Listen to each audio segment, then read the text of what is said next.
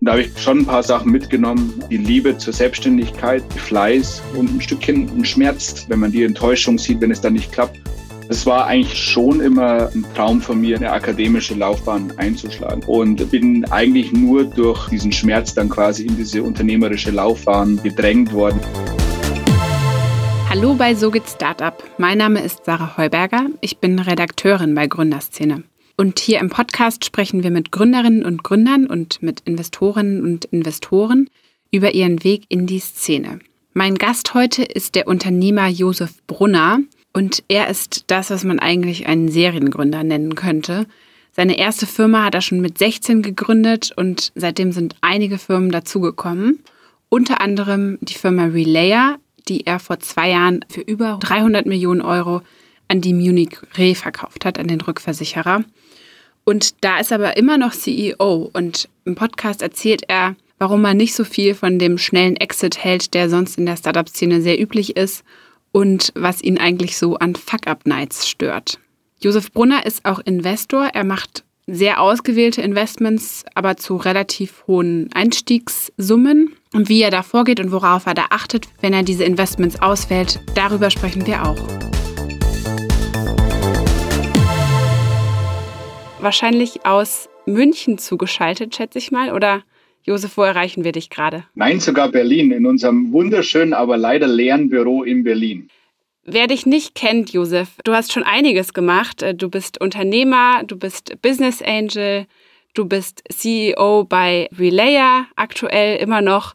Und diese ganzen verschiedenen Sachen wollen wir heute mal ein bisschen uns gemeinsam angucken und aufschlüsseln. Aber ich würde sagen, vielleicht fangen wir einfach mal ganz, ganz, ganz von vorne an. Ich habe nämlich nachgelesen und äh, gesehen, dass du schon mit 16 Jahren dein allererstes Unternehmen gegründet hast und dafür sogar, meine ich, die Schule abgebrochen hast. Was haben denn da deine, deine Eltern und so gesagt? Ja, ich weiß jetzt nicht, ob ich der, die damalige Unternehmung ein Unternehmen nennen würde, ähm, aber zumindest habe ich meine unternehmerische Reise mit 16 begonnen. Ähm, das war eigentlich ein Resultat, heute wird man sagen, einer Markttransformation oder Disruption. Ähm, meine Eltern sind Handwerker, ähm, sind Bäcker und wir hatten eine Bäckerei und die wurde leider wegdisruptiert von den Backshops, äh, die damals aufkamen und die Supermärkte, die angefangen haben, eigene Backwaren zu verkaufen, ähm, haben es meinen Eltern dann sehr, sehr schwierig gemacht, ihre äh, unternehmerische Passion weiter voranzutreiben und dann wurden sie quasi wegdisruptiert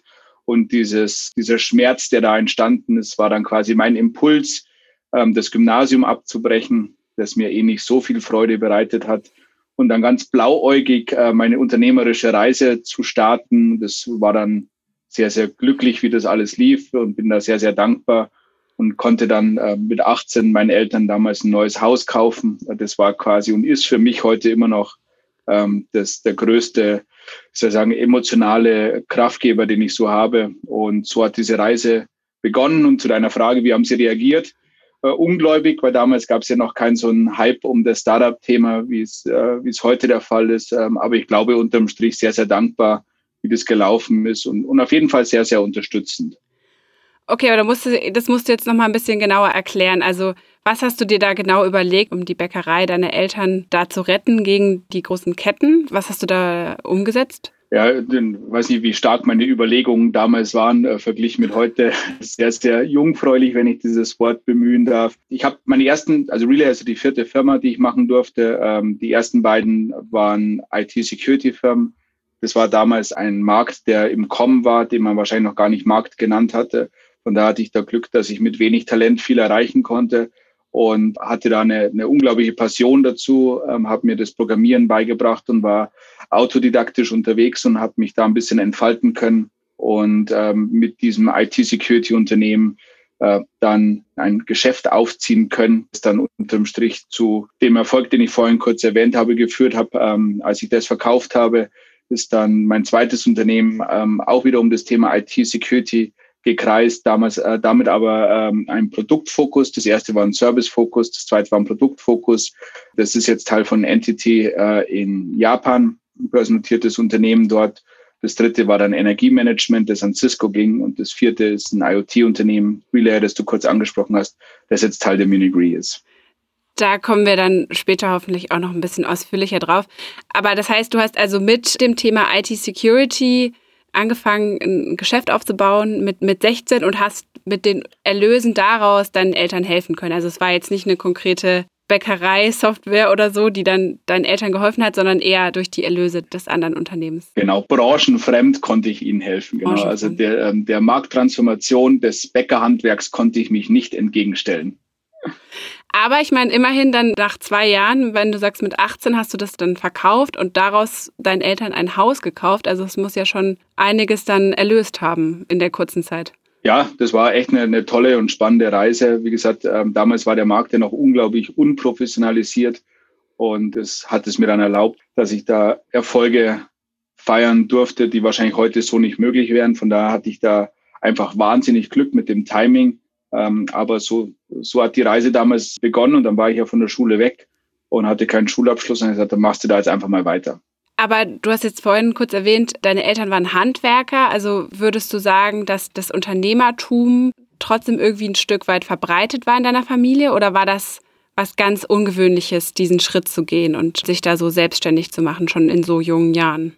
Also bei meinem Vater ist die die Selbstständigkeit emotional unglaublich stark verankert. Und äh, der hat mit einer unglaublich großen Passion und Leidenschaft und Freude ist er seinem Handwerk nachgegangen war, äh, er war sehr, sehr dankbar, dass er da in die Selbstständigkeit konnte und hat es auch ähm, sehr, sehr lange gemacht und war dann natürlich emotional sehr, sehr hart für ihn, als das, als diese Reise dann zu Ende ging.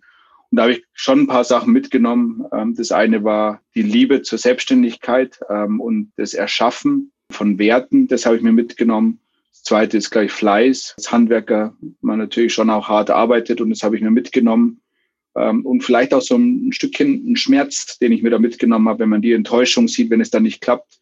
Und das ist dann so der, der Nukleus des, des Antriebs immer noch bei mir. Ähm, der ist jetzt natürlich nicht mehr so stark finanziell begründet, aber diese, diese Angst, dass etwas nicht erfolgreich sein könnte oder dass es scheitern könnte, die treibt mich weiter an. Und das habe ich mir definitiv mitgenommen.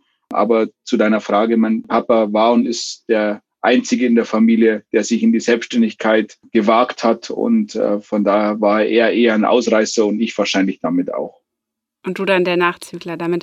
Das heißt aber, das Unternehmen deines Papas ist dann irgendwann gescheitert und da musste er dann aufgeben angesichts der größeren Unternehmen, die da, da gekommen sind. Genau, also er hat, er hat aufgegeben und seine Aufgabe war quasi mein Startpunkt das ist ihm natürlich sehr, sehr schwer gefallen und so wurde ich quasi, wenn man so will, brandbeschleunigt in diesen Markt geschickt oder habe mich da selbst reingeschickt und habe dann das unternehmerische Zepter übernommen. Du hast jetzt vorhin erzählt, du bist dann ohne Schulabschluss von der Schule gegangen und hast dann einfach weitergemacht. Was ich mich jetzt noch frage, weil gerade in Deutschland habe ich oft das Gefühl, dass so Titel, so akademische Titel immer noch wichtig sind für bestimmte Leute und auch wenn man vielleicht so eine Corporate-Karriere einschlagen will, hast du da jemals drüber nachgedacht, doch nochmal den Abschluss zu machen und vielleicht nochmal ein Studium oder sowas dran zu hängen oder kam das nicht in Frage für dich? Es war eigentlich schon immer ein Traum von mir, eine, eine, akademische Laufbahn einzuschlagen. Ich hatte damals Mathe und Physik als Leistungskurs und wollte unbedingt ähm, Physik studieren. Quantenmechanik hat mich wahnsinnig interessiert und interessiert mich auch heute noch und bin eigentlich nur durch ähm, diesen Schmerz dann quasi in diese unternehmerische Laufbahn gedrängt worden, wenn ich das so formulieren darf. Ähm, dann habe ich es ein bisschen aus den Augen verloren und hatte lange Zeit ja fast eine Sehnsucht zum Intellektuellen, zum Eloquenten und zu diesem Akademischen, weil das natürlich ähm, wenn man jetzt mal in Rängen sprechen möchte oder in Kasten, schon eine andere Gesellschaftsschicht ist, ähm, als man das als Handwerkssohn ist. Ähm, je mehr ich dann aber damit Kontakt hatte, desto mehr habe ich mich dann auch mit dem Handwerk identifiziert. Und ich mag das, wenn man, wenn man mit seinen Händen was schafft und wenn man nicht so abstrahiert ist vom Geschäft und, und von dem Wesen dessen, dem man nachgeht. Von daher hat sich dann quasi so eine Art Talsohle eingestellt, was meine Beziehung zu akademischen Graden betrifft, die ist auch heute noch so da. Ähm, aber ich kann mir schon vorstellen, ich bin ja noch nicht ganz so alt, ähm, bin ja noch keine 40, kann mir schon vorstellen, dass ähm, ich irgendwann noch mal studieren werde, weil ich das Wissen aneignen unglaublich attraktiv finde, aber nicht wegen dem akademischen Grad. Also der Zug ist abgefahren. Das heißt, du empfindest es auch nicht als Manko, keinen akademischen Abschluss zu haben? Nee, ich hatte vielleicht zwischendurch mal äh, das schon vermisst und es, es schwingt ja auch eine gewisse ja, Obrigkeit mit, äh, mit, mit Titeln und das ist jetzt aber komplett weg. Also ich fühle mich wirklich wohl mit dem, der ich jetzt bin und äh, fühle mich sehr, sehr verankert in diesem Unternehmertum. Also ich vermisse jetzt nichts mehr, aber es gab eine Phase, bestimmt zehn Jahre, wo, wo mir das nachgehangen ist und wo auch die Erfolge noch nicht so da waren und dann hatte ich ja noch weniger. Jetzt habe ich ja viele Narben auf dem Rücken, die man herzeigen kann, aber als das nicht der Fall war, habe ich das definitiv vermisst. Ja. Und würdest du sagen, ich meine, jetzt, wenn man sich jetzt in der Startup-Szene so umguckt, gibt es viele junge Gründer und auch Gründerinnen, die von der WHU zum Beispiel kommen und da BWL studiert haben. Gibt es irgendwas in deiner unternehmerischen Karriere, was du sagst, was du, wo du gemerkt hast, da fehlt dir jetzt Wissen, was man vielleicht eben an der Uni gelernt hätte? Oder bringt es einem eh nichts, wenn man BWL studiert und dann Unternehmen gründet? Ja, das ist jetzt schwierig zu beantworten für einen Nicht-Akademiker, der diese äh, schulische Bildung nie genießen konnte. Ähm, ich, ja. ich würde es anders beantworten. Ich, ich glaube, dass ein gutes Handwerkszeug nicht schadet, wenn man eine unternehmerische Laufbahn beginnt. Und ähm, ich habe viele Sachen on the fly gelernt. Vielleicht hätte mir eine bessere Ausbildung auch erlaubt, den einen oder anderen Fehler nicht zu machen. Aber das Wichtigste auf der unternehmerischen Reise ist, ist Antrieb, ähm, ist Wille und ähm, Durchsetzungsvermögen und diesen Drang zur Execution und, und vielleicht auch immer diese extra Meile zu gehen. Und ich weiß nicht, wie viel davon in der schulischen Bildung mitschwingt. Ähm, aber ich glaube, wenn ich, wenn ich mal so vergleiche, wie wo laufen überakademisierte Teams hin und wo laufen vielleicht etwas bodenständigere Teams hin, die einen, wie soll ich sagen, Antrieb haben und ein bisschen mehr Drive haben, dann glaube ich, gewinnt der Drive.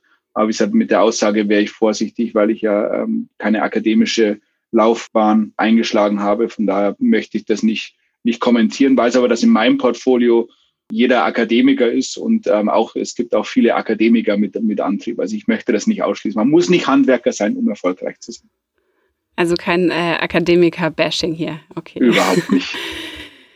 So, seit dem ersten Unternehmen mit 16 ist einiges passiert. Du hast es jetzt vorhin schon kurz angerissen. Du hast ein paar Startups gegründet und auch einige zum, zum Exit gebracht. Das wohl bekannteste ist Relayer, das du 2018 an die Munich Re verkauft hast und wo du aber immer noch CEO bist und davor eben äh, ein Energiemanagement-Startup, was du an Cisco verkauft hast und wo du dann auch noch einige Jahre bei Cisco beschäftigt warst. Und was ich daraus jetzt lese, ist, dass dir scheinbar der Wechsel zwischen der Startup und der Corporate-Welt gar nicht so viel auszumachen scheint, weil du hin und her wechselst zwischen den beiden Grenzen. Von vielen Gründern heißt es auch immer, nee, also man kann eigentlich nur eins davon machen, also eigentlich nur das Startup und nur die Aufbauphase und wenn man dann den Exit geschafft hat, dann ist man raus so ungefähr. Ging dir das auch so oder warum scheint dir das nicht so zu gehen, wenn man deinen Lebenslauf anguckt? Ich gebe dir mal vielleicht zwei Antworten drauf. Ähm, die erste ist, ich lebe weder in einer Startup-Welt noch in einer Corporate-Welt. Ähm, ich lebe in einer sehr kundenzentrischen Welt. Und das ist mein Fokus und das treibt mich an, den, den Kunden zum Erfolg zu bringen. Ähm, in, in welcher Hülle, in welchem Mantel ich das mache, ist, ist für mich gar nicht so wichtig. Das zweite Thema, das mir in dem Kontext wichtig ist, ist ein Thema der Verantwortung. Wenn man ein Unternehmen nach vorne bringt und das Glück hat, dass es ein neues Zuhause finden darf, das ist mir jetzt viermal passiert bei meinen vier Firmen, dann ähm, übergebe ich das an jemanden und derjenige verbindet eine Hoffnung damit und hat Ambitionen. Und basierend auf diesen Ambitionen wird sehr, sehr viel Geld bezahlt. Und für mich schwingt da sehr viel Commitment mit. Und ich möchte, dass derjenige, der sich aus dem Fenster lehnt, erfolgreich wird damit. Das ist mir eine intrinsische Motivation. Das kommt mir ab und zu mit unserer Feierkultur bei Exits ein bisschen zu kurz. Ähm, das ist das, das zweite Thema, das mir da wahnsinnig wichtig ist. In diesem Kontext des Commitments ist mir auch das Commitment an den Mitarbeiter und an die Kunden wichtig. Ich schmeiße ja nicht mein Unternehmen weg, indem es jemand anders nimmt, sondern ich will ja, dass die Werte weiterleben, dass die Versprechungen, die gemacht wurden, auch weiter Gültigkeit haben. Von daher äh, habe ich diese Diskussion nie ganz verstanden, dass man versucht, relativ schnell wieder aus so einer Corporate-Welt zu flüchten. Ähm, für mich ist es die, die Reise nah am Kunden und ich möchte, dass alle Beteiligten erfolgreich sind. Und deswegen bin ich auch sehr, sehr froh, dass diejenigen, die mich mal gekauft haben, äh, dann auch weiter in mich investiert haben und dass wir mannigfaltige Geschäftsbeziehungen haben auch außerhalb des Exits einer bestimmten Firma. Und deswegen ist es eher eine Frage des Wertesystems als eine Frage, für welche Welt ist man gemacht. Aber es ist ja schon so, dass du als kleines Unternehmen startest und das ist dann auch da die Firmenkultur und die, die Wege sind kurz, so dieses Ganze, was man von der Startup-Welt kennt.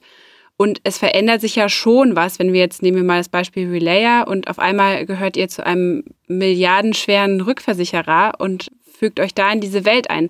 Natürlich verändert sich krass viel und das ist aber für dich kein Grund, bei dir selber eine Veränderung zu suchen, sondern du willst dann schon bewusst diesen Weg mitgehen und da auch die ja. Unternehmenskultur anpassen.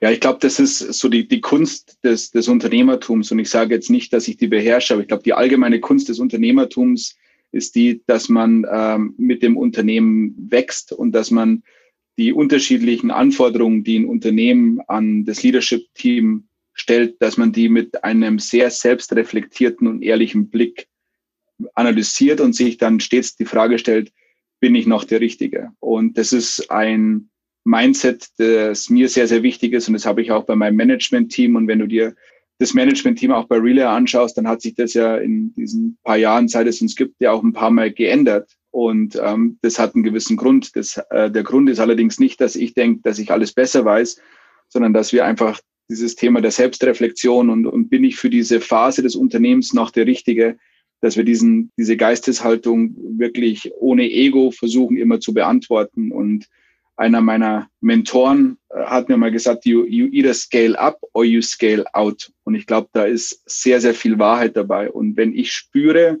und Konsens mit meinem Aufsichtsrat habe, dass ich nicht mehr der Richtige bin, dann bin ich der Erste, der sich verabschiedet. Aber auch dort würde die Verabschiedung wieder so laufen, dass es in einem bestimmten Wertekompass verankert ist und dass die, die Sachen vernünftig übergeben werden. Ja, aber quasi sicherzustellen, dass das Unternehmen das Leadership-Team hat, das es in der jeweiligen Phase, in der jeweiligen Marktgegebenheit braucht, ist, glaube ich, eine ganz, ganz wichtige Aufgabe von einem CEO.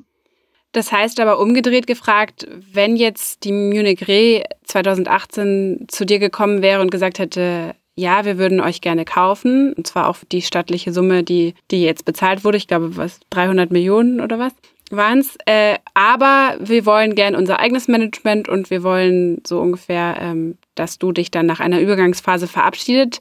Hättest du das auch gemacht?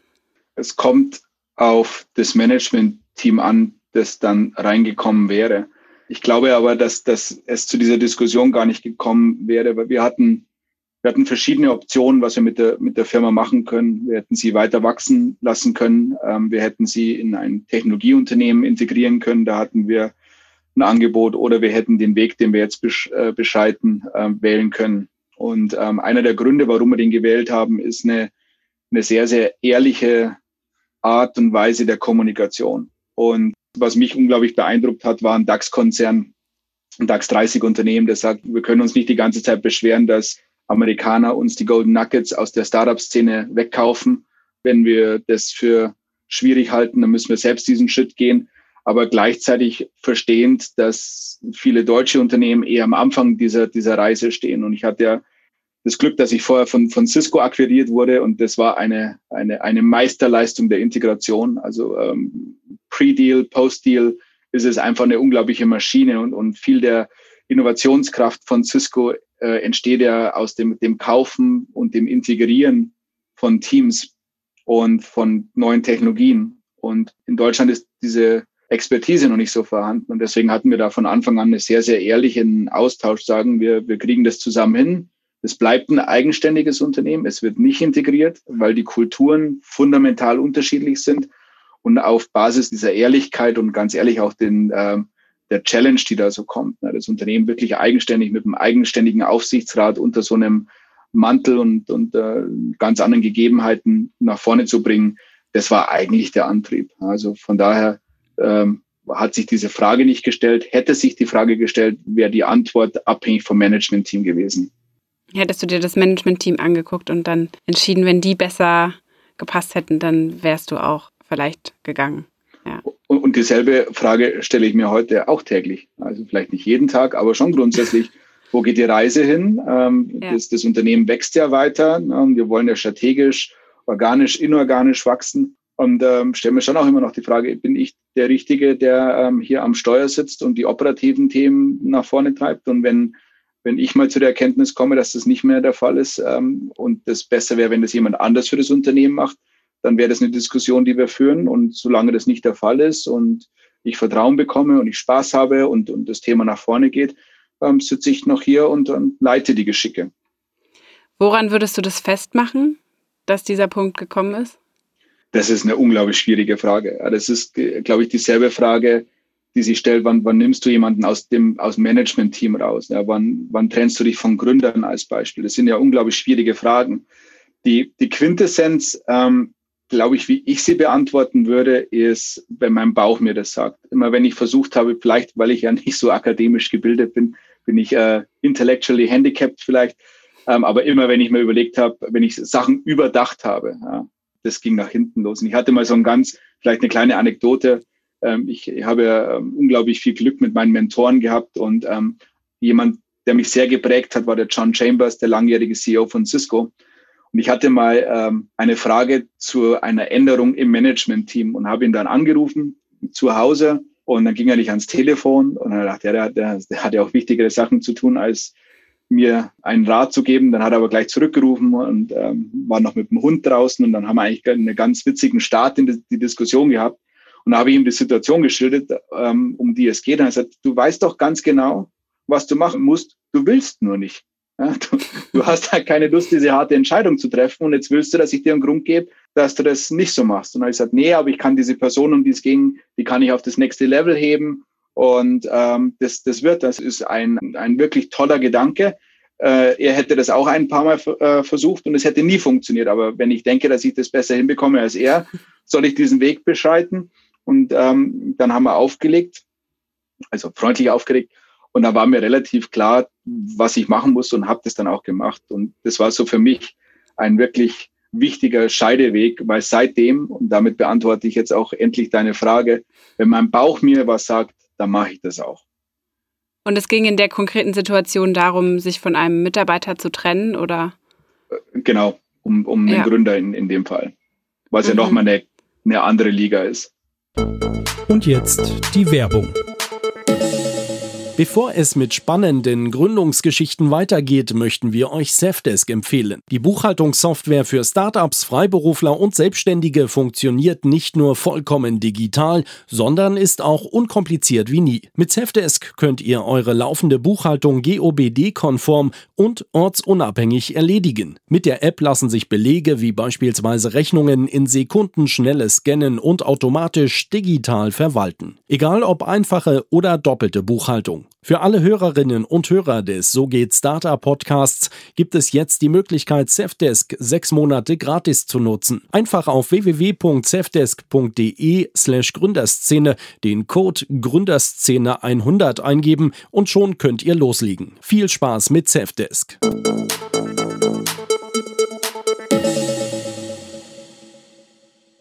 Du hast jetzt ein paar Mal deine Mentoren erwähnt. Wen zählst du da so dazu und wie findest du die? Also Cisco, der Cisco CEO war dann wahrscheinlich dein Chef, nachdem ihr da aufgekauft wurde. Aber wie schaust du sonst nach Mentoren und nach Ratschlägen?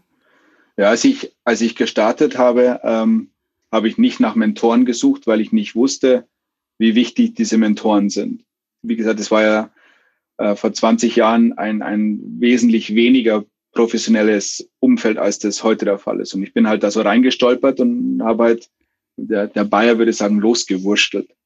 Und ähm, das hatte eben dann das, das Glück, dass das gut lief. Und wurde dann aber ähm, gekauft ähm, von dem Tom Noonan, der dann mein erster Mentor wurde. Das ist wahrscheinlich jemand, den die wenigsten Menschen kennen, aber der ähm, hat, der ist jetzt ein bisschen über 60 und hatte mit Mitte 30 ähm, sein Unternehmen für 1,9 Milliarden an IBM verkauft und hat dann angefangen, ähm, Investments zu machen und, und war wirklich sehr, sehr engagiert und hat dann das IT-Security-Umfeld sehr, sehr stark professionalisiert und als eigenständiges Marktsegment mit etabliert. Und ähm, der hat mich mal gekauft und ähm, war, er war damals CEO von, von seinem Unternehmen, das börsennotiert war. Und der hat mir dann die erste Mentorendosis gegeben, wenn du so willst. Und ähm, ich war damals noch ein, ein Jungspund und war total verliebt in Technologie und ähm, habe mir autodidaktisch das Programmieren beigebracht und wusste, dass ich nicht der Beste bin.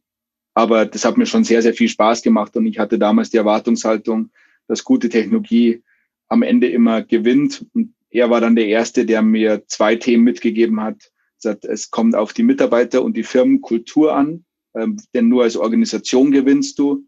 Und entscheidend für deinen Erfolg ist nicht das Produkt oder die Technologie, es ist immer der Vertrieb. Und das war so mein, meine erste wirklich wichtige Beeinflussung. Und mit dem Tom bin ich heute noch unglaublich eng und wir investieren zusammen und wir, wir sind wirklich, es ist eine Bromance, wenn man so will, äh, eine, eine väterliche äh, Unternehmensleitfigur für mich. Der zweite war dann ähm, der Chambers, ähm, auch da bin ich ja reingestolpert. Also das war weniger aktiv, mich formend, wie der Tom das gemacht hat. Ähm, da war ich ja auch schon ein bisschen fertiger, wenn du so willst. Und der hat mir aber dann eine andere Lektion mitgegeben, die war die, dass Markttransformationen wichtig sind. Ich habe vorher immer versucht, ein Produkt zu bauen, das ein Problem adressiert. Dann hast du ein klares Buying Center, weißt, wie du das adressierst. Er sagt, du musst auf Markttransformationen schauen. Ähm, da hast du einen wesentlich größeren Hebel. So ist dann Relayer mit entstanden und Cisco hat ja dann auch ähm, gleich mit investiert in Relayer. Und dann in der letzten Phase ist der, der Henry Kravis für mich sehr, sehr wichtig geworden. Ähm, ist der Gründer von KKA, ähm, der, man kann sagen, eigentlich der Vater von Private Equity.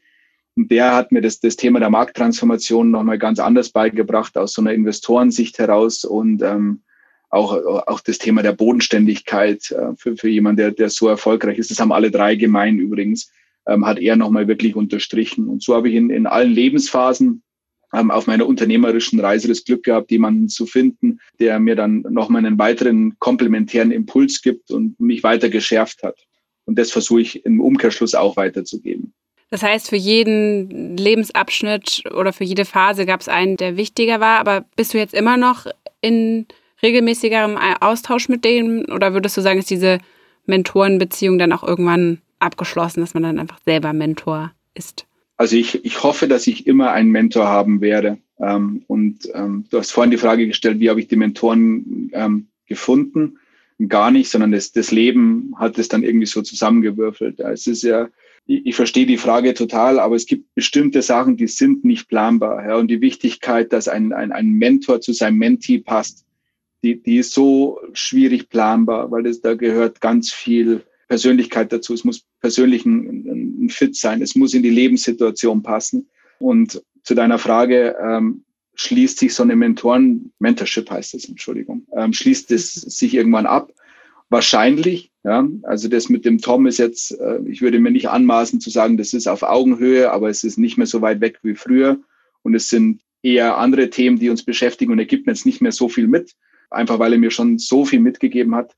Beim Chambers ist eine, eine, eher eine Distanz entstanden, aber die ist jetzt nicht negativ, sondern auch dort ist das Thema abgeschlossen und er hat mir einen unglaublich wichtigen Impuls mitgegeben, einen der wichtigsten überhaupt. Und mit dem Henry, ähm, das ist wahrscheinlich noch das Thema, das mir am wichtigsten ist. Ähm, das hat einen kleinen Dämpfer durch Covid bekommen, weil wir vorhin, vorher das Glück hatten, dass wir uns einmal im Quartal gesehen haben und ich diesen persönlichen Austausch da ähm, unglaublich wichtig fand und empfinde.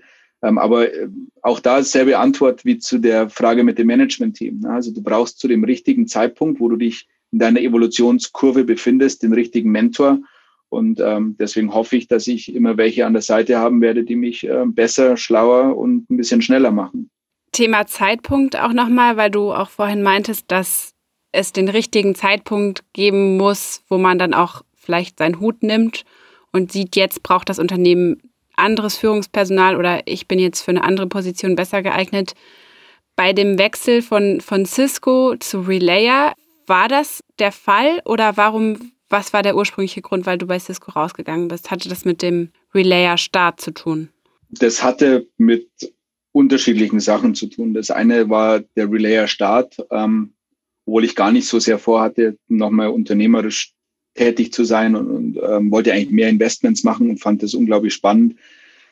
Ähm, aber dann äh, gab es eine Kombination. Ähm, also ich habe ja Relay nicht mitgegründet, sondern bin so eine Art Second-Tier-Founder, wenn du so willst, war ähm, der also Founding Investor, so eigentlich eine genau, Art, ne? Ja. Genau, ich habe mhm. ähm, quasi mitgegründet im, im Sinne eines Team-Setups, aber hatte eine distanzierte Rolle als Investor und habe damals die drei Millionen waren es in der Seed-Runde investiert, um das, das Team nach vorne zu bringen, das ja damals einen ganz, ganz anderen Ansatz hatte als den, den wir heute haben. Und dann war es eine Kombination aus einer Opportunity, die ich gesehen habe im, im B2B-Umfeld, dass man sich dort stärker ausrichten könnte und dann Relay zum Erfolg bringen und gleichzeitig aber auch einem Verständnis, dass der Weg und die Investmenthypothese, auf der ich investiert habe, ähm, nicht so zum Erfolg führen wird, wie man sich das erhofft hatte. Und dann war quasi diese Kreuzung, war dann der Entscheidungspunkt, dass ich gesagt habe, okay, dann pass auf, dann gehe ich ähm, operativ rein als, als CEO, was eigentlich nicht der Plan war, sondern wollte ja nur Chairman machen und übernehme das dann operativ äh, in der Hoffnung, dass man da was draus machen kann. Und da hatten wir das Glück, dass dann ja auch das äh, gut geklappt hat. Und äh, so bin ich da quasi reingestolpert. Das heißt, du hast eben als Investor gestartet und bist dann ins Management gewechselt, um auch so einen Shift nochmal im Geschäftsmodell umzusetzen. Vielleicht musst du einmal ganz kurz nochmal erklären, was die Anfangsidee war von Relayer und was ihr dann im Endeffekt draus gemacht hat oder was du dann auch draus gemacht hast, als du dann 2015, bist du, glaube ich, bei Relayer reingegangen, dann umgesetzt hast. Genau, ich habe, ähm, wenn mich mein Gedächtnis nicht im Stich lässt, ich glaube, ich habe 2014 investiert in der Seed-Runde und habe dann ähm, 2015 die CEO-Position übernommen. Die Idee ähm, bei Relay war im Kern eigentlich, ähm, hat sich die Idee nicht verändert. Also wir wollten eine ähm, Middleware für das Internet der Dinge bauen, indem du quasi agnostisch verschiedene ähm, Geräte in der Cloud konnektieren kannst, die Daten dann verarbeiten kannst und daraus Mehrwerte erzeugen kannst. Das ist so, so ein, eigentlich ein sehr, sehr langweiliges Middleware-Thema.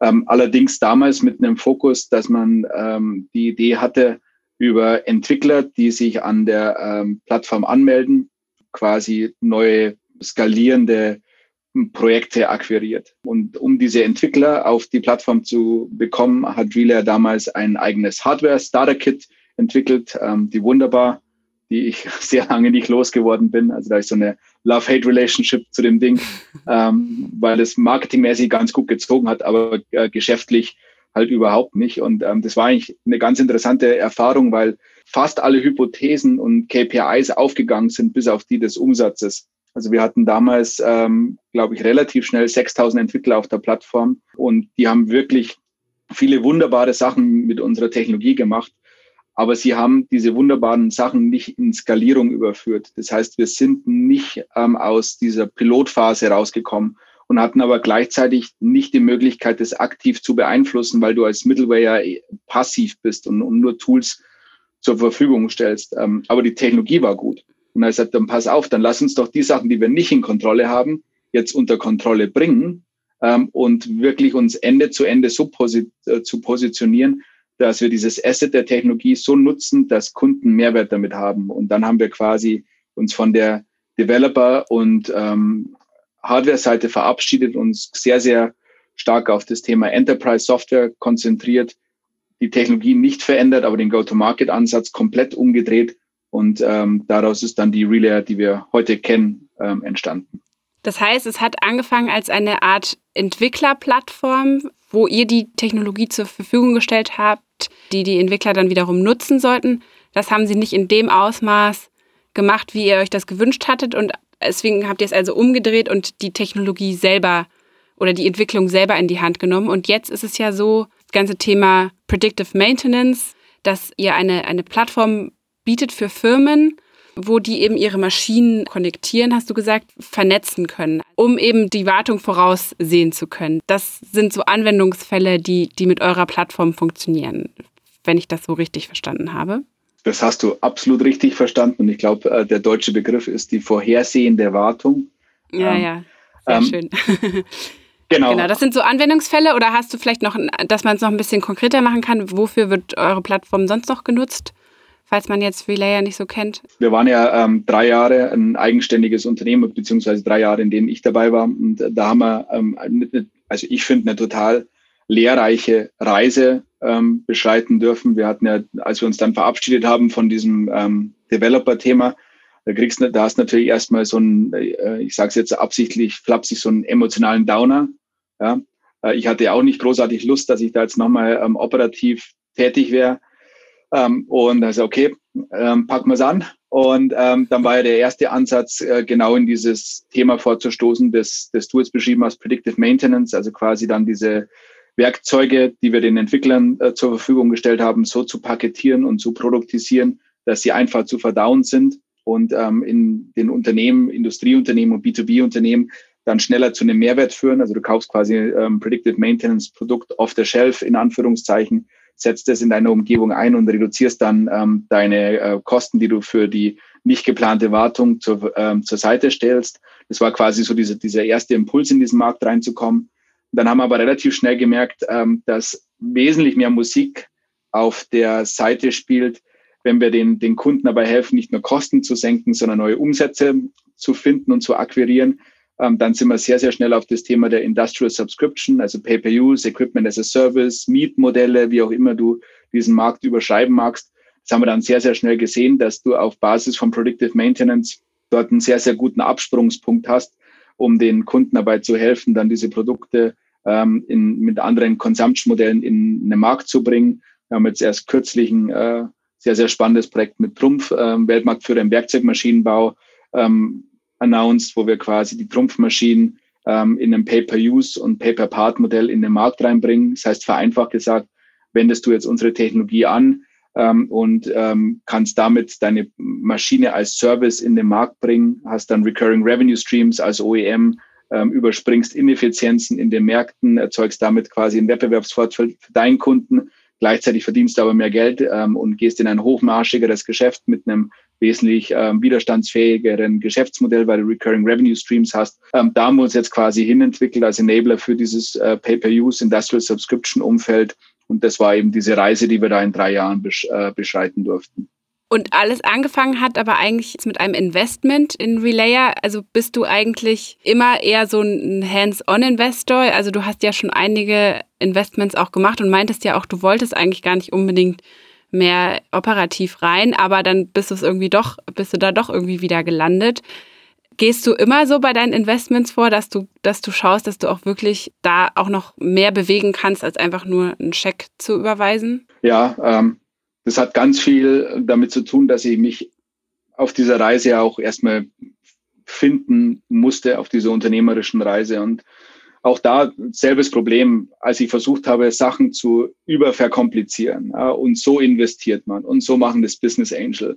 Dann, dann landest du in so einer Spray-and-Pray-Ecke. Ja. Du machst 10, 50, 100 Investments und hoffst, dass irgendwo was wird. Also das, das bin doch nicht ich. Ähm, ich bin doch eher jemand, der versucht, ähm, auch was, was reinzugeben. Und ich, ich mag das, wenn ich einen Beitrag leisten kann. Meine Idealrolle in so Investments sehe ich als Executive Chairman und als, als Mentor vom Leadership Team. Also ich möchte ungern operative Entscheidungen treffen, aber ich glaube, dass ich äh, vielleicht mal einen strategischen Impuls geben kann, dass ich eine, eine, eine Weitsicht äh, mitgestalten kann und dann helfen kann, wie man das in operative Ziele runterbricht, sodass man weiß, die Company entwickelt sich gut sowohl auf der Umsatzseite, aber auch auf der strategischen und Equity-Seite. Das ist eine Rolle, in der ich mich sehr, sehr wohl fühle. Ähm, und ähm, so habe ich dann auch mein, meine Investment-Thesen ähm, neu gestaltet. Also ich, ich, wenn ich reingehe, dann will ich Skin in the Game haben. Dann investiere ich auch viel und, und kann auch mit einem Venture Fund mithalten. Ähm, was, was heißt viel? Was, was ist da so eine Hausnummer? Ja, ähm, also bei Relay war ich dann achtstellig mit investiert. Das ist schon ein ziemliches Commitment dann, ähm, weil ich auch immer mitgezogen habe. Ähm, und ähm, würde ich das jetzt bei jeder Firma machen, weiß ich nicht. Ähm, aber ich, also ich, ich zeige signifikantes Commitment, ähm, wenn ich an eine Sache glaube. Und dafür mache ich halt auch sehr, sehr wenige. Weil zum einen ähm, sind auch finanzielle Mittel dann irgendwann mal limitiert. Zum anderen, äh, wenn ich einen Beitrag leisten muss, ähm, kommt es mit einem gewissen Time Commitment ähm, und das ist limitiert, weil meine Hauptaufgabe ist Relay und das ist meine Passion und da ist mein, mein Herz. Ähm, aber ähm, ich mache auch eben, wie gesagt, Sachen außerhalb Relays in meinem Investmentfokus, aber das ist dann, der, der Amerikaner würde sagen Rifle Shots, ja, aber ähm, wirklich Rifle Shots, also, wo ich einen Mehrwert leisten kann. Und wenn ich den dann sehe, dann bin ich auch committed zum Team und dann ist da dieses, habe ein Riesenproblem mit dieser ganzen Failure-Culture und diesen Fuck-Up-Nights. Das ist etwas, mit dem ich überhaupt nichts anfangen kann. Und dann, äh, weil, weil Failing keine Option ist. Ja? Also, jedes Joule an Energie, das ich verwende, um über Failure zu sprechen, ist absolut verschwendet. Ich äh, bin der festen Überzeugung, dass wenn man an etwas glaubt und fest daran glaubt und alles, was man, was man, was man im, im Körper an Energie hat, auf dieses Ziel ausrichtet, ist die Wahrscheinlichkeit, dass das erfolgreich wird, einfach wesentlich größer, als wenn ich ähm, über potenzielle Failures und, und die potenziellen Mehrwerte, die dort mitkommen, ähm, sinniere. Also von daher. Aber dieser, dieser Anreiz, dieser, dieser Fuck-Up-Nights ist ja, also erkläre ich mir so, dass es ja in der Startup-Branche immer so ist, dass man, dass man nur über die tollsten Erfolge redet und hier Exit da und so. Und so ist es ja einfach nicht in, in der Realität, weil einfach ganz, ganz viele einfach wirklich scheitern. Und dann mal darüber zu sprechen, ist ja, ist ja vielleicht das, was diese, diese, diese Formate ausmacht. Ja, den, den Teil unterschreibe ich dir auch komplett, ähm, Sarah. Also ich finde, dass die Startup-Branche total ähm, romantisiert und positiv überzeichnet ist und dass es uns gut täte, wesentlich ehrlicher mit der unternehmerischen Reise umzugehen. Womit ich ein Problem habe, ist das Glorifizieren des Scheiterns. Ähm, ich, ich zum Beispiel, wenn ich ein Unternehmen hätte und das würde scheitern, ähm, dann ist es natürlich schön, dass ich durch dieses Scheitern etwas gelernt habe und dann besser werde. Aber da hängen Kunden dran, die an eine Reise geglaubt haben und mitgescheitert sind. Da hängen Mitarbeiter dran, die keinen Job mehr haben. Ähm, da hängen die berühmten Family and Friends Investoren und die Business Angel dran, die an eine Idee geglaubt haben. Und ich weiß nicht, wie stark die zehren äh, von diesem Scheitern. Von daher bin ich komplett bei dir, dass man wesentlich ehrlicher mit den dunklen Seiten des Unternehmertums umgehen sollte. Da, äh, das finde ich ist total unterrepräsentiert. Ich glaube aber nicht, dass Fuck-Up-Nights die wirklich dunklen Seiten des, des Unternehmertums so dokumentieren, wie ich sie erlebt habe. Ja. Das wird dann wieder wiederum eher in so in so witzige Anekdoten oder so umgewandelt und dann geht es auch wieder darum, wer hat die, wer hat den größeren Fuck-up. Ja, ja, ja ich, ich weiß, was du meinst. Das ist, ähm, ja. Also wenn ich da, weil, weil mir das einfach ein wahnsinnig wichtiges Thema ist, also wenn ich da mit meinen Schützlingen spreche, ähm, dann ist das bei der Formulierung der Investmentthese habe ich immer zwei Themen, die mir wichtig sind. Markttransformation, also gibt es ein Potenzial und das zweite ist ähm, das Team logischerweise. Und wenn ich mir dann die, die Gründerinnen anschaue oder die Gründer und dort investiere, dann versuche ich schon zu lesen, wie hart ist dieser Mensch. Und ich, das ist natürlich eine total schwierige Diskussion und ich nenne das immer diesen Make it or break it Moment.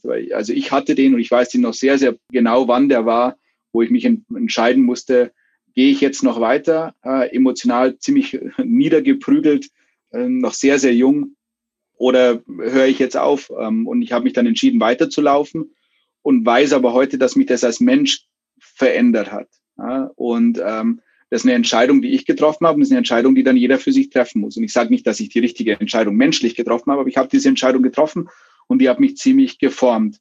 Und ähm, wenn ich irgendwo investiere oder wenn ich mich als Mentor engagiere, ist das immer die, die, die erste Diskussion, die ich habe. Also du wirst so viel Schmerz spüren auf dieser Reise und bist du dir sicher, dass du dich darauf einlassen willst? Und in dieser, dem Punkt, den du angesprochen hast, mit dieser viel zu positiven Darstellung der, der Startup-Szene und der, der Überromantisierung haben wir ganz viele Entrepreneur, ähm, die quasi in den mhm. Markt einsteigen und dann so äh, ganz leicht von der Seele lossegeln und überhaupt gar nicht wissen, auf was sie sich einlassen. Und das finde ich sehr, sehr unfair, weil sich die auf, äh, auf etwas einlassen, wo sie nur die schönen Seiten ähm, lesen und formuliert und aufbereitet bekommen. Ja.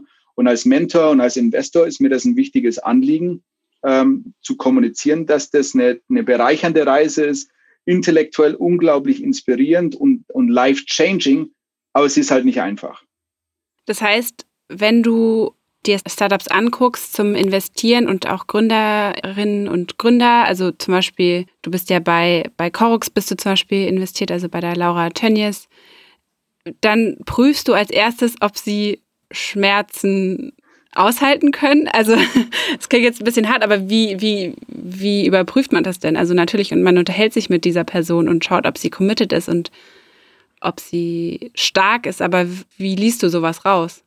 Äh, ähm, jetzt hast du Corux angesprochen, ja, die In Investmentthese hinter Corux ist Laura Tönnies. Ja, ähm, ich habe das ähm, habe das gesehen, ähm, als ich mit ihr über verschiedene Optionen, die das Leben für sie bieten kann, äh, gesprochen habe. Also das ist relativ klar, du bist eine Unternehmerin. Ja. Und ähm, habe sie dann, weiß nicht, wie ihre Eltern dazu stehen, aber quasi dazu genötigt, dass sie die Uni abbricht. Sie hat Mathematik und Philosophie studiert. Also du machst jetzt was Vernünftiges. Du wirst jetzt Unternehmerin. Und ähm, dann haben wir quasi zusammen nach einem Thema gesucht. Ne? Also zu dem Thema, was ist wichtiger, die Markttransformation, Produkt, der Ansatz oder die Person. Ich glaube, das beantwortet das ziemlich eindeutig. Und dann haben wir quasi darum ein Unternehmen gebaut. Ja? Und ähm, habe ich da drauf geschaut, wie, wie hart sie ist? Nein, weil ich das äh, nicht sehen kann. Also ich habe bis heute, gibt ein paar Mysterien für mich im, im Venture Capital. Eines davon ist eben diese Härte zu sehen. Ähm, ich glaube, das ist auch eine ureigene Entscheidung, die man dann treffen muss. Und das Zweite ist ähm, Timing. Äh, ist, ist, bin ich zu früh, bin ich zu spät? Das sind zwei Mysterien, die ich nicht auflösen konnte bis jetzt. Ähm, aber die Überzeugung ist, wenn dort die richtige, wie jetzt bei Corux die Laura, oder dann bei Grillido bin ich ähm, auch sehr, sehr stark investiert ähm, mit den Flixbus-Gründern und mit der ImmoScout-Gründerin sehr, sehr stark äh, involviert und investiert. Da schaue ich mir halt den Michael, den Gründer an oder die Laura bei Corux und sage, das, das wird.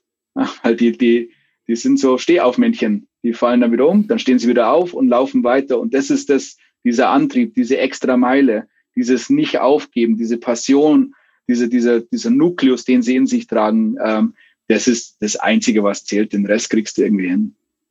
Das heißt, die Laura kanntest du schon vorher durch andere, durch einen anderen Kontext und dann hast du einfach gesagt, ich investiere in dich und wir überlegen uns jetzt noch ein, ein, Unternehmen dazu. Also es hätte auch irgendwas anderes sein können, solange es irgendwie der Markttransformation und deinen anderen äh, Kriterien entsprochen hätte.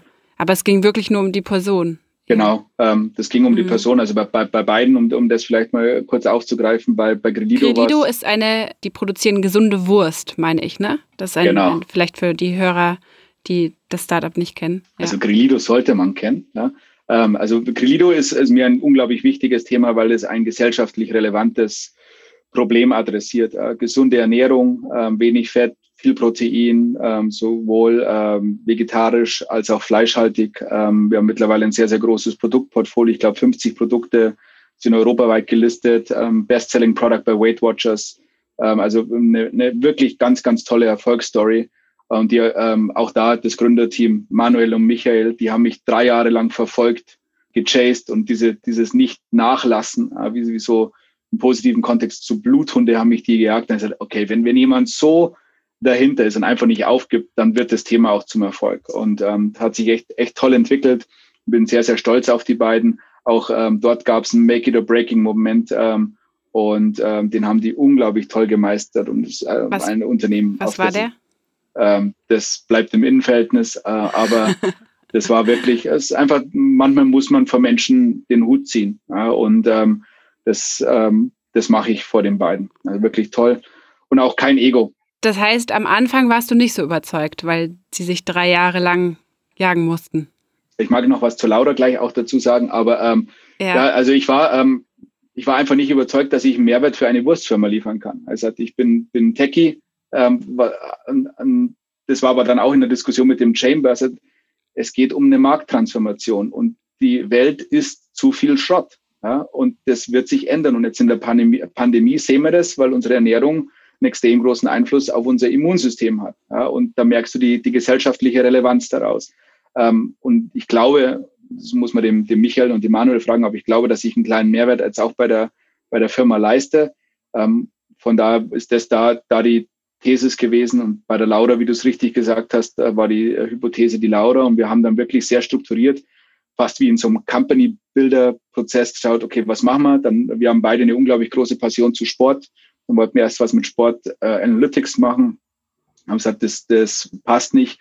Und dann hatte sie ja den, und hat sie ja den äh, Familienhintergrund in der Baubranche. Und dann haben wir uns dort ein Thema ausgesucht. Und ich bin wahnsinnig stolz, wie sie als, als junge Frau in so einer männerdominierten Welt ähm, die Baubranche da umkrempelt. Und ähm, das ist echt schön, das zu sehen, von erster Diskussion zu, zu einer Firma, die dann entsteht. Äh, auch da ziehe ich den Hut wie du das so beschreibst, klingt das alles ganz schön zeitintensiv und eigentlich ist, bist du ja hauptberuflich immer noch Chef bei Relayer. Wie viel Zeit nehmen denn deine, die Betreuung deiner Investments und auch vielleicht die Suche nach neuen Investments ein? Sind neue Investments suche ich keine. Ähm, ich ähm, habe tendenziell eh nie Investments gesucht, sondern die haben mich gefunden. Ähm, ich habe auch seit ich bei, seit wir Teil der Mini Grease sind, auch kein neues Investment mehr gemacht, weil ich da sehr, sehr sensibel äh, mit meinem Commitment umgehe. Äh, mir das einfach wahnsinnig wichtig ist, dass dieses Unternehmen erfolgreich ist und da gehört all meine Zeit und mein Commitment gehört Relay. Das ist ganz klar die Nummer eins. Ähm, alle Investments, ähm, die wir jetzt diskutiert haben und die ich ähm, gemacht habe, habe ich alle vor ähm, dem Exit gemacht und ähm, bin da natürlich weiter engagiert, aber ähm, versuche ich versuche hart zu arbeiten. Ich hoffe, das gelingt mir, aber noch viel mehr schaue ich, dass ich effizient bin. Und ähm, das Schöne bei ähm, den Startups, die ich da betreue, ist, die haben auch ein ähm, Day-to-Day-Business, das sie unter der Woche ähm, busy hält, so dass man diese Investment-Themen und mein Engagement dann aufs Wochenende verschieben kann, ähm, so dass sich das nicht beißt oder im Konflikt steht mit, mit meinem Engagement hier bei Relay, weil, wie gesagt, das eigentlich ähm, definitiv mein, mein Hauptengagement ist. Und wie gesagt, ähm, auch mir das Thema des welches Signal sende ich äh, zur Munigri sehr, sehr wichtig ist und ich auch deswegen aus, aus dem äh, Antrieb heraus schon gar kein neues Investment mehr machen würde. Das heißt, die Investments sind eigentlich so eine Art Hobby oder so eine Wochenendbeschäftigung. Ja, so würde ich es nicht formulieren, ähm, weil auch da auch ein Commitment dahinter steht. Ähm, und auch dort dieses Commitment nicht nur den. Gut, am Wochenende kann man, kann man auch committed sein, ja. Es ist, äh, das sind 48 Stunden äh, und in 48 Stunden effizienten Arbeiten kann unglaublich viel äh, entstehen. Ja, und deswegen ähm, ist das nicht weniger Commitment, ähm, aber äh, die brauchen, glaube ich, einen anderen Impuls von mir. Also Relay braucht äh, operative Entscheidungen und ähm, braucht mich mit jeder Phase meines Körpers. Und ich glaube, die Gründer und Gründerinnen, die ich begleite, brauchen von mir Antworten, Impulse, einen Stups in die richtige Richtung. Und das ist natürlich ähm, wesentlich weniger zeitintensiv, ähm, als es die Arbeit bei Relay ist. Damit will ich nicht sagen, es ist meine große Hoffnung, dass der Impact deswegen nicht weniger ist. Aber die müssen natürlich die Entscheidung selbst umsetzen. Und, und die haben mich quasi als Aufsichtsrat, wenn man das so deutsch formulieren will. Aber halt als jemanden, mhm. der versucht, strategisch zu begleiten und wichtige Impulse zu geben. Das heißt, wie viele Investments hast du jetzt gerade so parallel laufen, wo du dich auch noch so einbringst? Boah, das ist eine, eine gute Frage. Ich habe ein relativ ähm, breites Portfolio. Ähm, ich habe das Glück, dass ich, ähm, ich sag, wir wurden ja 2018 ähm, gekauft. Ähm, seitdem habe ich kein kein Investment mehr gemacht. Das heißt, ich habe eigentlich wenig frühphasige Themen, sondern die meisten kümmern sich jetzt um internationale Expansion ähm, und, und stehen eigentlich schon sehr, sehr gut da. Ich glaube, das sind äh, 15 aktive Companies ähm, zurzeit, wovon aber nur fünf mich noch brauchen. Und die restlichen sind schon ziemlich auf, auf Autopilot. Und ähm, Prilido und ähm, Korux sind mit Sicherheit die zwei, die ähm, die meiste Attention bekommen weil die mhm. früher sind in der Reise. Und seit 2018 meintest du jetzt, hast du keine Investments mehr getätigt. Hatte das jetzt auch die Corona-Pandemie in diesem Jahr, hatte das auch nochmal einen Einfluss darauf, noch vorsichtiger zu sein, vielleicht bei Investments? Wir haben Anfang des Jahres mal gesprochen für so einen Artikel bei Gründerszene, wo du eben gesagt hast, dass du jetzt auch nochmal ein bisschen vorsichtiger bist bei deinen Investments wegen Corona. Ist das immer noch so? Ja, das, das ist immer noch so ähm, und führt im Umkehrschluss natürlich dazu, ähm, dass ich auch etwas Dry Powder für meine Bestandsunternehmen reserviert habe, weil ähm, ist total interessant, wie die Investmentbranche, da haben wir ja damals schon drüber gesprochen, äh, damals, Jahresanfang, drüber gesprochen, ähm, dass ich das nicht verstehe, warum ähm, Leute Termsheets zurückziehen und wie sich da einige verhalten. Ähm, das, glaube ich, macht nochmal einen, einen Unterschied aus zwischen einem unternehmerischen Investor und einem Finanzinvestor. Ähm, also das ist der eine Grund, ähm, einfach das Dry Powder für die Bestandsunternehmen zu sichern. Und das zweite ist, dass ich einfach echt keine Zeit mehr habe. Und das dritte ist ähm, das emotionale Commitment und dass ich auf gar keinen Fall ein falsches Signal senden möchte. Obwohl ich sagen muss, nach unserem Artikel haben mich extrem viele Anfragen erreicht, um quasi ähm, einzuspringen für Investmentrunden, die schon geplant waren und die dann leider aufgrund von Corona nicht so stattgefunden haben. Ähm, Ach ja? Naja, Äh, merkt man mal eure also, Reichweite. Also, äh, nee, es, äh, vielleicht nochmal, es ging in dem Artikel eben darum, wie Business Angel in der, in der damaligen Situation investieren. Also es war dann März, April, also da in der akuten ersten Welle. Und äh, da hattest du eben auch angemerkt, so wie jetzt gerade, dass es anscheinend ein paar Investoren gab, die eher zurückhaltend waren oder dann sogar auch schon eigentlich, was sie zugesichert hatten, wieder zurückgezogen hatten, ja. Teilweise, wo du dann auch einspringen musstest. Das war, glaube ich, so diese. Genau, bei meinen Firmen, ne? Mhm. bei meinen Firmen. Ähm, mhm. Und ähm, das ist aber quasi ähm, ein, ein Phänomen, das wohl breiter gestreut war als, als in, in meinem Portfolio, was ich schade finde. Ähm, aber zeigt nochmal, wie wichtig das ist, sich die, die richtigen Partner mit einem ähnlichen Wertesystem äh, on Board zu holen. Und wie gesagt, das, das sind alles die mannigfaltigen Gründe, warum ich außerhalb ähm, des Bestandsportfolios nicht weiter investiere und äh, macht es ja auch nicht unbedingt aus finanziellen Gründen, sondern ähm, es macht mir auch einfach unglaublich viel Spaß, ne, da, ähm, die, die Leute wachsen zu sehen und, und aus Ideen Firmen entstehen zu sehen. Und ähm, das ist intellektuell wahnsinnig inspirierend und das kann man durch Quantität nicht erhöhen, dieses Glücksgefühl. Also bleibe ich bei denen, die ich habe. Und wenn jetzt aber der perfekte Begründer oder die perfekte Gründerin mit der super Idee auf dich zukommen würde, würdest du es dir trotzdem anschauen? Ja, also es ist kein absolutes Nein. Ich mache nie mehr Investments, ähm, solange ich ähm, noch bei Relay engagiert bin. Ähm, aber ich habe einfach ein Zeitbudget und ähm, das wird sehr, sehr ehrlich verteilt. Und von daher bin ich da einfach grundsätzlich zurückhaltend. Ich, was ich nie machen würde, ist etwas, was auch nur das Geschmäckle oder den, den Anschein eines Wettbewerbs zu Relay äh, erwecken könnte. Ähm, und das ist natürlich schwierig, weil wir mittlerweile das Glück haben, relativ breit aufgestellt zu sein.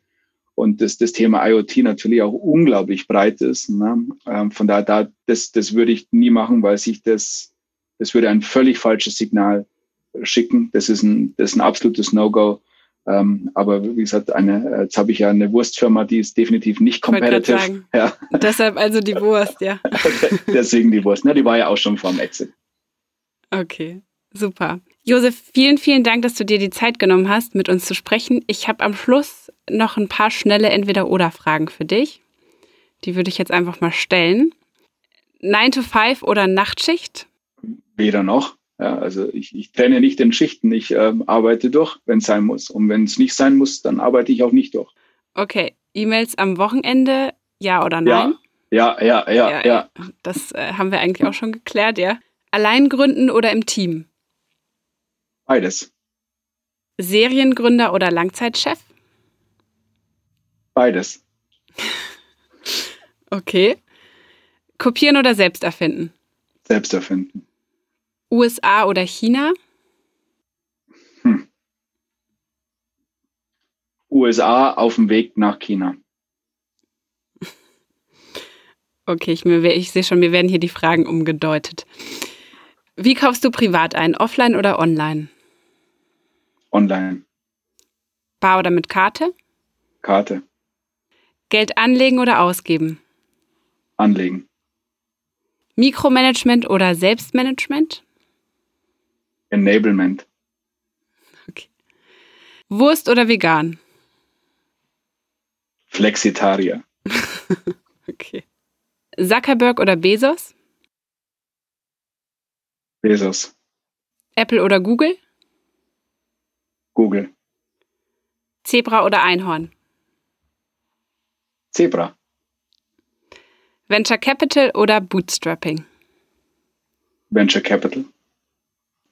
Okay, das war's schon. Hast du denn noch einen Tipp für uns, welche spannende Person aus der Startup-Branche wir uns in den Podcast holen sollten? Ja, ich habe jetzt schon mal zwei angesprochen, den Michael und die Laura. Äh, die kann ich euch schon mal wärmstens äh, empfehlen. Äh, und ansonsten habt ihr ja den Vorteil, dass es ja eine dermaßen aufstrebende und professionalisierte ähm, Welt jetzt da draußen geworden ist, dass wir immer mehr Leute haben, die, die wirklich nicht nur tolle Sachen erschaffen haben und tolle Unternehmen führen, sondern auch eine wirklich schöne Geschichte zu erzählen haben. Ja, ich glaube, an KandidatInnen mangelt es uns nicht. Genau. Alles klar. Vielen Dank dir. Danke, dass du dir die Zeit genommen hast. War mir eine große Freude und ich hoffe, dass die Zuhörerinnen, die bis jetzt noch dabei sind, auch das ein oder andere mitgenommen haben. Bestimmt. Danke dir. Danke.